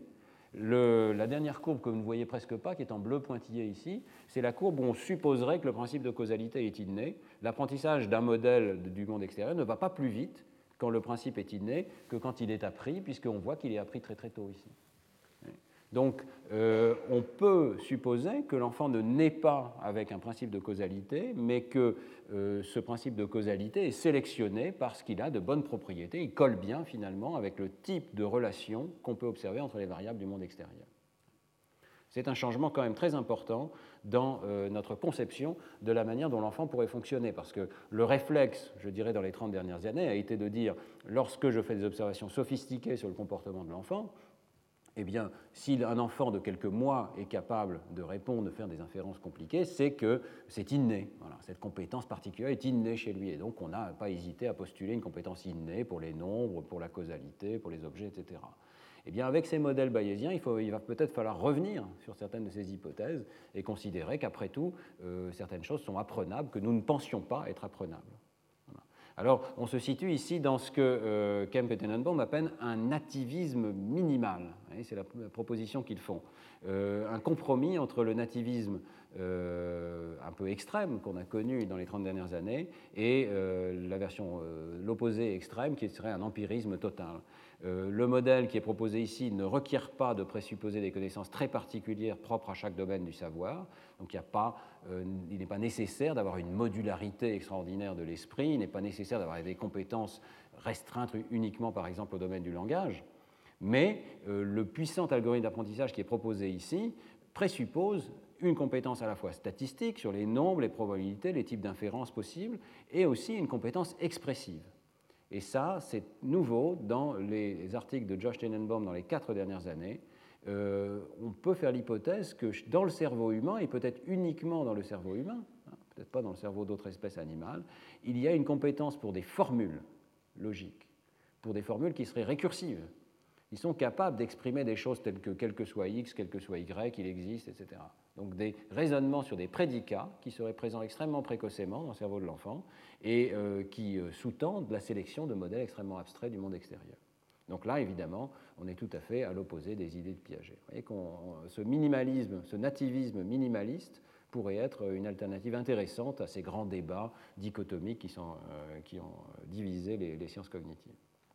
Alors, euh, dans un autre article, Ullmann, Goodman et Tenenbaum euh, proposent d'appliquer cette idée à de très nombreux domaines. Je ne vais pas rentrer dans le détail, mais vous avez par exemple ici le domaine de la parenté domaine, un grand classique du structuralisme, hein. comment est-ce que l'enfant fait pour savoir qu'il a affaire à une structure de parenté particulière, puisqu'elle change d'une culture à l'autre, avec toutefois des éléments euh, structurels communs? Eh bien, cette notion de prédicat euh, abstrait peut permettre d'expliquer comment les enfants apprennent les structures de parenté comment les enfants apprennent des structures taxonomiques, on a beaucoup parlé, ce que c'est qu'un animal, un oiseau, euh, un canari, comment ces, données-là s'organisent sous forme d'arbres, eh bien, euh, ils sont capables de l'expliquer. Et euh, ils discutent également de domaines beaucoup plus particuliers, je vais terminer là-dessus. comment est-ce que l'enfant fait, par exemple, pour apprendre une théorie de certains objets particuliers qui sont les aimants? Alors là, on rentre vraiment dans le domaine de l'enfant comme scientifique, mais après tout, nous sommes tous des scientifiques. Hein. Nous avons tiré des inférences à moins que tout ça soit inné, mais c'est peu probable, nous avons tiré des inférences sur le fait que dans le monde extérieur, il y a des liquides, il y a des solides, il y a des objets mous, il y a des objets durs, il y a des objets qui durcissent au froid, et puis il y a des objets qui sont des aimants qui s'attirent entre eux. Tout ça sont des observations fascinantes pour les enfants, et ils se construisent une théorie euh, interne du monde extérieur. Je pense que nous avons tous joué avec des, aimants lorsque nous étions petits, et c'est vrai que c'est absolument fascinant ce domaine. Alors, euh, et ses collaborateurs, en 2012, simule l'apprentissage d'une théorie naïve du magnétisme chez l'enfant avec les idées que je viens de vous, présenter. Alors, euh, il s'agit de, présenter des objets, hein, de présenter certains qui sont des aimants, d'autres qui ne sont pas, certains sont en plastique, certains sont ferreux, etc. Et euh, on simule ce bouillonnement théorique finalement qui se produirait dans le cerveau de l'enfant avec un modèle mathématique qui s'appelle euh, une chaîne de Markov Monte Carlo. Euh, avec un algorithme particulier qui permet de sélectionner progressivement euh, les meilleurs modèles possibles, qu'on appelle un algorithme de recuit simulé. Je ne rentre pas dans le détail, mais la simulation montre qu'on arrive à capturer finalement la découverte par l'enfant de théories appropriées d'aspects du monde extérieur ici. Donc l'évolution de cette courbe ici montre en fonction du temps, du nombre d'observations qui sont faites, l'évolution des modèles internes euh, de l'enfant et de leur adéquation avec les observations qui sont faites. Et on peut, voir qu'il y a des étapes qui sont d'ailleurs très verticales ici, donc c'est intéressant parce que ça correspond à la découverte soudaine dans euh, la théorie ici d'un nouvel aspect qui n'était pas vu auparavant. Et ça rend bien compte des observations qui sont effectivement que l'enfant bascule soudainement d'une théorie à l'autre. Donc ici, évidemment, comme il s'agit d'une simulation, on peut suivre les axiomes qui rendent compte du comportement de la simulation, et on voit que euh, le réseau découvre progressivement une théorie raisonnable du magnétisme. Euh, il passe par plusieurs étapes ici, euh, qu'on peut essayer de comprendre ensemble. D'abord, il découvre que si des objets interagissent entre eux, ça veut dire que l'un est un aimant et l'autre est un aimant. Donc il découvre qu'il y a une propriété particulière qui s'appelle être un aimant, la propriété qui est notée F ici, et que cette propriété F, qui n'est pas vraie de tous les objets, eh bien, pour que les objets interagissent, il faut que les deux la possèdent. Alors évidemment, c'est une théorie fausse, elle n'est pas tout à fait vraie, ce n'est pas nécessaire que les deux soient des aimants. Et dans la théorie B, vous voyez qu'il y a apparition d'un deuxième prédicat ici, qui est que euh, les objets interagissent si l'un est de type F et l'autre est de type G. Alors là, on est déjà plus proche d'une théorie appropriée, il faut que l'un des objets soit un aimant et l'autre soit ferreux. Et le réseau ici, découvre, crée lui-même des étiquettes F et G qui, qui sont ferreux, magnétiques, etc. Et puis, euh, il découvre la symétrie des interactions. Et dans la théorie C, il arrive à une théorie euh, beaucoup plus valable, qui est qu'il n'est pas nécessaire que euh, l'un des objets soit ferreux, les deux peuvent être des aimants, vont s'attirer entre eux, ou bien l'un est un aimant et l'autre est ferreux. Donc, c'est très intéressant de voir se dérouler progressivement ces prédicats qui contraignent la théorie et d'arriver à simuler ce type d'apprentissage. Alors je conclus euh, avec cette image un peu effrayante, mais euh, en fait il s'agit d'une allégorie ici qui est que euh, la nature forge un enfant. Et la question qui nous occupe évidemment est de savoir comment la nature a forgé les enfants pour qu'ils soient capables, dans le cas de l'espèce humaine, à travers des années de développement, hein, de créer des théories du monde extérieur. Et selon le modèle bayésien, et les données que je vous ai présentées aujourd'hui, l'enfant serait capable très tôt d'abord de se représenter des distributions de probabilités. Donc peut-être d'avoir déjà dans son cerveau, j'y viendrai la semaine prochaine et surtout la semaine suivante, cette capacité d'avoir des réseaux de neurones, peut-être du type, j'avais décrit l'an dernier d'Alex Pouget, capable de représenter des distributions de probabilités. De mettre à jour ces probabilités et en appliquant la bonne règle, la règle de Bayes. Et ceci à de multiples niveaux hiérarchiques. Donc imaginez ces cascades, ces propagations de signaux d'erreur dans le cerveau. De se représenter de très vastes espaces d'hypothèses, hiérarchisées, chacune avec sa probabilité a priori et sa vraisemblance. Ça, c'est peut-être l'aspect le plus difficile de la théorie bayésienne. C'est que le nombre de théories qui sont balayées est énorme. Il y a énormément d'hypothèses sur le monde extérieur, et dans le cas de Kemp et Tenenbaum, c'est vraiment un très grand nombre d'hypothèses possibles sur tous les graphes possibles par exemple, qui serait capable de représenter des variables du monde extérieur. Alors, tous les graphes possibles, c'est un nombre absolument euh, fantasmagorique, donc euh, il est peu plausible que ce soit dans un ordinateur que ce soit dans le cerveau d'un bébé que ça se passe comme ça. Mais on peut imaginer des stratégies d'échantillonnage, c'était le cas pour cette dernière simulation, où on n'explore qu'un sous-ensemble des modèles possibles, mais on change un petit peu aléatoirement de modèles possibles du monde extérieur. En tout cas, certainement, il faut que l'enfant soit capable d'évaluer simultanément la plausibilité de plusieurs hypothèses, pas seulement une seule il faut qu'il soit capable de changer évidemment d'hypothèse si ça colle ou si ça ne colle pas. Et non seulement pour des hypothèses statiques, des modèles rigides du monde extérieur, mais peut-être pour ces modèles dynamiques, c'est-à-dire de vrais programmes récursifs, des ensembles d'axiomes qui sont capables de boucler sur eux-mêmes. On, reviendra quand je parlerai de l'apprentissage du langage. Et donc la sélection de modèles qui se produiraient dans le cerveau de l'enfant est une sélection à l'intérieur de, vrais programmes. Et enfin, euh, si le modèle est correct, l'enfant ne se contente pas évidemment de construire des modèles internes, mais en permanence, le cerveau fonctionne sur un mode projectif, projette ses hypothèses sur le monde extérieur, anticipe sur les résultats euh, de ses observations, et le signal de surprise et le résultat finalement de, ce calcul de la différence entre les observations faites et les observations prédites. Donc la surprise de l'enfant pourrait s'expliquer sur une base computationnelle. Chacun de ces éléments euh, fera l'objet donc des, cours ultérieurs. Je termine avec une bibliographie très succincte pour vous signaler donc qu'il y a un livre euh, qui a été publié par Alison Gopnik il y a déjà euh, quelques années, qui s'appelle donc The Scientist in the Crib, qui a été traduit en français. Comment pensent les bébés? C'est peut-être pas la meilleure traduction possible de ce titre, c'est vraiment le scientifique au berceau. Euh, mais c'est un livre très grand public et qui ne rentre pas énormément dans le détail de ces théories bayésiennes. Alors les articles qui sont en dessous euh, vous permettront d'aller beaucoup plus loin et je souligne en particulier donc l'importance de cet article de Tenenbaum, Kemp, Griffiths et Goodman euh, dans Science. J'en avais déjà parlé un petit peu l'an dernier et tous ces autres articles qui vous permettent de vous introduire à ce monde des raisonnements bayésiens et je vous remercie de votre attention. Merci. Alors cette année, vous savez, le séminaire euh, aura lieu sous forme de colloque au mois de mars, colloque consacré aux relations entre le nombre, l'espace et le temps. Donc il n'y a pas de séminaire immédiatement après ce cours. Si vous voulez, on peut euh, peut-être euh, prendre quelques questions ensemble jusqu'à peut-être 11h, 11h moins 5, quelque chose comme ça. Est-ce que quelqu'un souhaite poser des questions? Oui. Alors, parlez très fort, peut-être, je ne sais pas si on a le micro. Non, j'ai pas de micro, parlez très fort.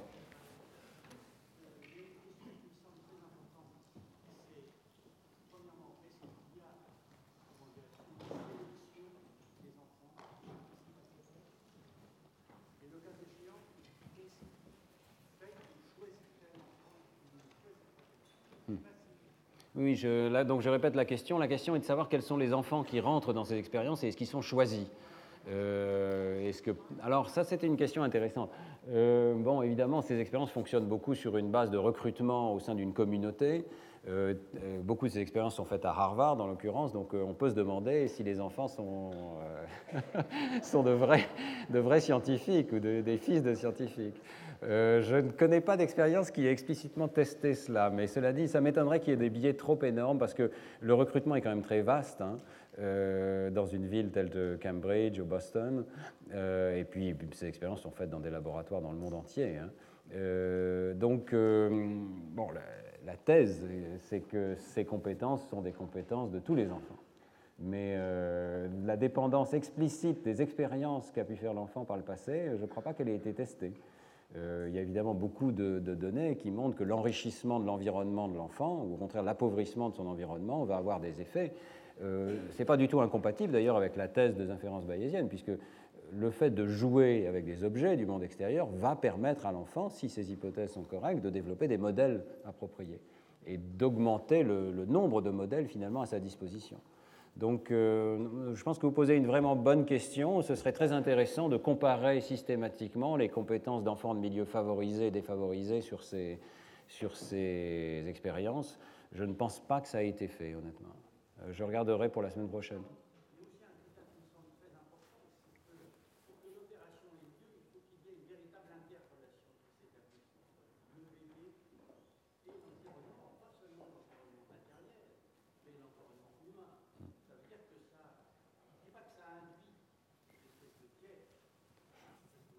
Pense pas qu'on puisse parler de biais, effectivement. Mais. Euh, hmm. Oui. En, tout cas, j'ai présenté aujourd'hui des expériences qui portent sur des bébés euh, ou des enfants un petit peu plus âgés, quand même, dans la deuxième ou dans la troisième année de vie. Et effectivement, euh, j'ai choisi volontairement des expériences d'assez haut niveau pour vous parler de cette cascade d'inférences. Et donc, il s'agissait d'expériences où il y a une interaction avec un expérimentateur qui montre à l'enfant, qui lui parle, qui lui pose des questions, etc. Bon, la semaine prochaine et la semaine suivante, on verra d'autres expériences qui ne sont pas du tout de ce type. Hein. Euh, il n'est pas toujours nécessaire pour les inférences bayésiennes d'avoir des interactions avec une personne. C'est vrai que l'interaction avec la personne pose toujours la question d'un biais expérimental possible, bien que c'est très, très contrôlé, c'est fait en vidéo, etc. Mais les expériences que nous verrons la semaine prochaine sont expériences purement physiques dans lequel l'enfant voit sur un écran d'ordinateur des objets qui s'entrechoquent, qui sortent d'un côté, qui sortent de l'autre, etc. Et là, il n'y a pas d'interaction avec l'expérimentateur du tout. Euh, il y a un film qui se déroule devant l'enfant, et pourtant, euh, l'enfant tire des inférences sophistiquées. Donc, il ne s'agit pas seulement d'inférences euh, sociales, je dirais, hein, mais aussi d'inférences physiques. vous aviez d'autres questions, peut-être tout au fond de la salle?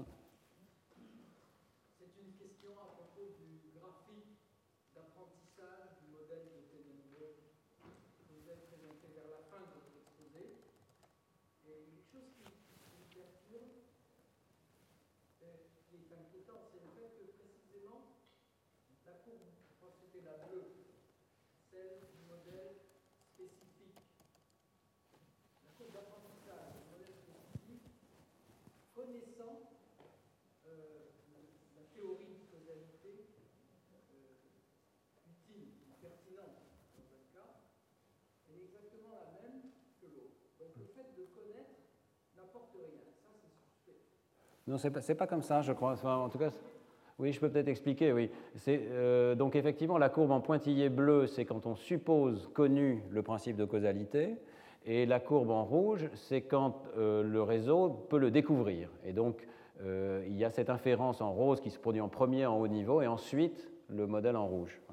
Alors en fait, ce qui se passe, c'est que le modèle de niveau intermédiaire, donc ici, décolle très lentement. Et comme il y a cette bénédiction de l'abstraction et que le modèle de haut niveau décolle très vite, donc l'enfant découvre très vite le principe de causalité, ça ne fait pratiquement pas de différence qu'il l'ait découvert lui-même ou qu'on lui ait donné dès le départ. Voilà. Parce que le décollage se fait bien avant le décollage d'un modèle particulier du monde extérieur. Donc euh, euh, ça va dans le sens aussi de penser qu'il suffit de quelques mois euh, ou peut-être quelques semaines, ou en tout cas, vous avez vu hein, le nombre minimal d'interactions qui est nécessaire dans ces algorithmes d'apprentissage euh, pour stabiliser quelque chose comme le principe de causalité. donc ça ne sert à rien de l'avoir donné de façon innée ici dans, dans le système. Il y a d'autres questions, peut-être, monsieur?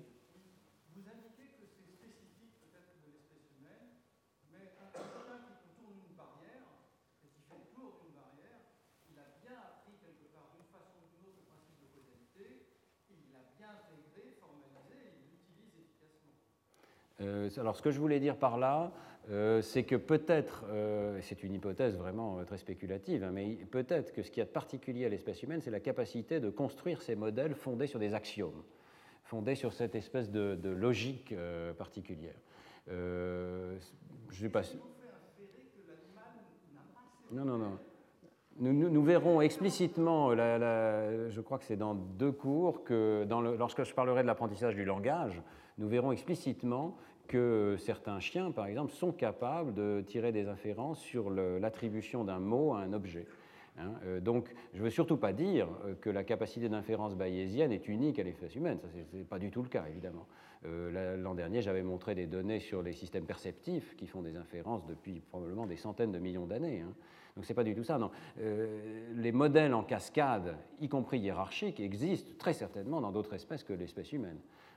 Ce que je voulais dire, c'est que euh, certains types de modèles, certains types d'hypothèses qui sont postulés ici par Tenenbaum pourraient peut-être être uniques à l'espèce humaine. Donc nous aurions accès à un espace d'hypothèses supplémentaire par rapport à euh, des, espèces animales non humaines. Euh, et peut-être l'espace des hypothèses chez nous comprend les fonctions récursives. Si on rajoute les fonctions récursives à l'espace des hypothèses qui sont considérées, peut-être qu'on rend compte du fait que l'espèce humaine développe des langages euh, complexe, dans, à la fois dans le domaine de la langue euh, qui est parlée, mais aussi dans les langues mathématiques, la langue musicale, etc. La, caractéristique de l'homme, ça pourrait être d'avoir accès consciemment mm. à, ces, règles, au système de règles que vous avez indiqué. C'est possible, c'est possible. vous savez, il y a beaucoup d'hypothèses sur l'unicité de l'espèce humaine. Donc c'est vrai que la capacité de manipulation consciente des règles est peut-être une autre possibilité. Troisième possibilité, c'est le cerveau social. Euh, tout à fait clairement, euh, les inférences sur les intentions et les croyances des personnes qu'on a vues euh, dans le cours d'aujourd'hui sont beaucoup, beaucoup plus réduites dans des espèces animales non humaines. Donc je pense qu'on a ce panel d'hypothèses devant nous, mais ce qui m'intéressait dans le cours d'aujourd'hui, c'est que l'hypothèse bayésienne conduit à formuler quelque chose d'un tout petit peu différent l'espace des hypothèses au, sein desquelles on recherche des modèles est peut-être pas le même. Est-ce qu'il y a d'autres Oui, monsieur? Au départ, il y a donc une classification des perceptions, et c'est à partir de cette base qu'on on essaye de voir la probabilité euh, qui correspond à la réalité. Oui, alors euh, effectivement, euh, toutes ces expériences, il ne faut pas oublier qu'effectivement, elles commencent au niveau perceptif avant d'être des raisonnements de, plus haut niveau. Euh, là, je vous renvoie au cours de l'an dernier où on avait montré que beaucoup des aspects d'organisation de la perception pouvaient s'expliquer par des statistiques bayésiennes. Par exemple, j'avais consacré un cours euh, sur euh, l'organisation de l'air visuel primaire et l'idée que l'orientation, ou également dans le cas de l'RMT, le, sens de la directionnalité, pouvaient faire l'objet de raisonnements de type bayésien et qu'on avait même des a priori, par exemple pour la verticale et l'horizontale, en fonction de la position sur la rétine, etc. Donc euh, très certainement au niveau perceptif, il y a déjà des phénomènes d'apprentissage de ce type-là. Mais euh, chez l'enfant, évidemment, le niveau d'abstraction va beaucoup, beaucoup plus loin que la perception. Et dès le départ. Oui. Dans les exemples que vous donnez, il y a des cas dans lesquels on a une inférence purement logique et des cas dans lesquels l'inférence est probabiliste. Hmm. Est-ce qu'on observe, par exemple, que l'inférence probabiliste est plus tardive que l'inférence logique hmm. Je ne crois pas que ça ait été testé, à vrai dire, c'est une très bonne question. Euh, effectivement, le modèle bayésien ne fait pas de différence. Pour lui, tout est probabilité. Et euh, ce qu'on appelle la certitude n'existe pas, il n'y a jamais que des probabilités élevées, hein, ou des, logs de, rapports de vraisemblance élevés. Donc euh, le modèle bayésien devrait prédire qu'il n'y a pas cette distinction et qu'il suffit d'avoir beaucoup d'évidence et des choses vont devenir des quasi-vérités ou des vérités. Euh, mais je pense que la question que vous posez demanderait aussi de se poser la question de ce qui est explicite et de ce qui est implicite. Le sens de la vérité, euh, c'est un peu aussi le, sens de votre question, suppose qu'on se représente explicitement les connaissances et qu'on réaffirme à un deuxième niveau, je sais que telle chose est vraie.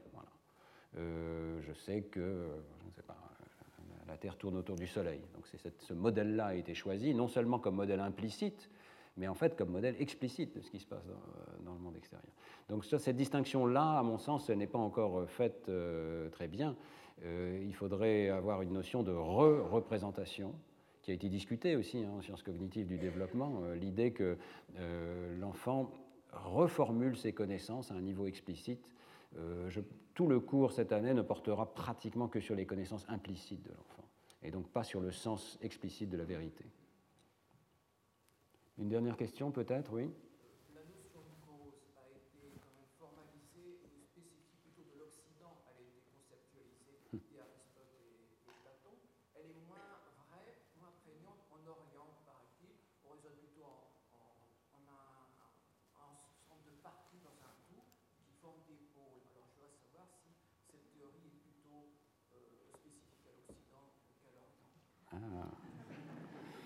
Alors c'est vrai qu'il euh, y a peut-être un biais du scientifique lui-même de formuler des théories de la causalité, etc. Mais euh, les théories euh, qui sont proposées ici sont censées s'appliquer à tous les enfants de la planète. L'idée est que ça fait partie du bagage génétique et neurobiologique du bébé d'être capable de formuler des raisonnements de ce type. Donc, notez cependant qu'il s'agit, comme on le disait un instant, de raisonnements plausibles, hein, de raisonnements probabilistes. Donc je ne suis pas sûr qu'il y ait une contradiction. Il y a peut-être au contraire une possibilité de réconciliation dans cette grande division que vous nous proposez. moi, personnellement, je ne suivrai pas. Je pense vraiment que nous avons le même cerveau euh, au Japon, en Chine, euh, ici en Occident. Hein. Euh, mais effectivement, on voit dans ces modèles un continuum entre le un tout petit peu plausible, le plus plausible, et puis la logique, la vérité. Ce sont les mêmes équations qui s'appliquent pour le raisonnement logique avec des 0 et des 1 et pour tous les degrés de plausibilité intermédiaire. Donc euh, peut-être n'y a-t-il pas du tout de, contradiction finalement entre ces deux manières de voir euh, la vérité. Et selon ce concept du scientifique au berceau, euh, les concepts sont révisables. L'enfant a toute une panoplie de concepts qu'il est capable de réviser, auxquels il attribue des degrés de plausibilité, etc. Peut-être faudrait-il se poser la question, évidemment, d'un niveau supplémentaire d'éducation de l'enfant, j'en parlerai pas non plus cette année, d'éducation explicite de l'enfant qui lui assène des concepts en tout ou rien, évidemment, et qui là change peut-être la donne sur le plan de sa représentation de, la logique du monde extérieur. Écoutez, je crois qu'on va s'arrêter là. Merci beaucoup de votre attention et donc euh, à la semaine prochaine. Retrouvez tous les contenus du Collège de France sur www.colège-2-france.fr.